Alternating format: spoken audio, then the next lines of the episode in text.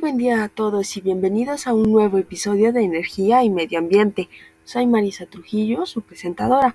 Hace unos días me hicieron una pregunta. ¿Qué es la energía? ¿De dónde viene? Y precisamente es lo que vamos a comprender el día de hoy.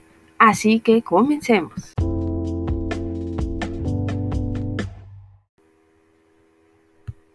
De acuerdo, la energía es la capacidad de realizar una obra, modificar un objeto o transformarlo, así que podemos decir que la energía se encuentra en todos lados. La energía se clasifica en varios tipos, por ejemplo la energía cinética, la potencial, la mecánica y la magnética.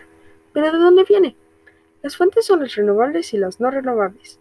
La energía renovable o limpia es aquella que no se puede terminar debido a su generación constante, como la energía solar, que se obtiene diariamente mientras que las fuentes no renovables son aquellas que se pueden agotar y no, no se pueden restablecer fácilmente.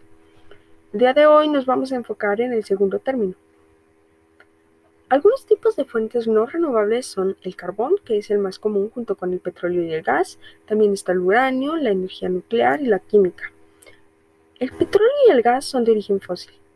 Estos elementos dejan un daño al medio ambiente y un caso es el efecto invernadero. El efecto invernadero es el aumento de la temperatura en la atmósfera, la cual es producida por la concentración de gases, principalmente el dióxido de carbono. Hablando sobre energía nuclear, puede decirse que es bastante dañina, tanto para los seres vivos como para el ambiente.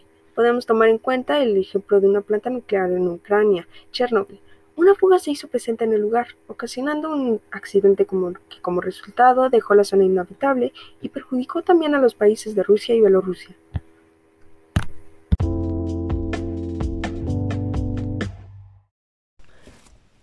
Como conclusión, podemos decir que la energía es bastante importante porque la podemos encontrar incluso en los movimientos que realizamos diariamente, por otro lado, las fuentes no renovables no son la mejor opción para obtener energía, puesto a que dejan un daño al ambiente y con ello a la sociedad.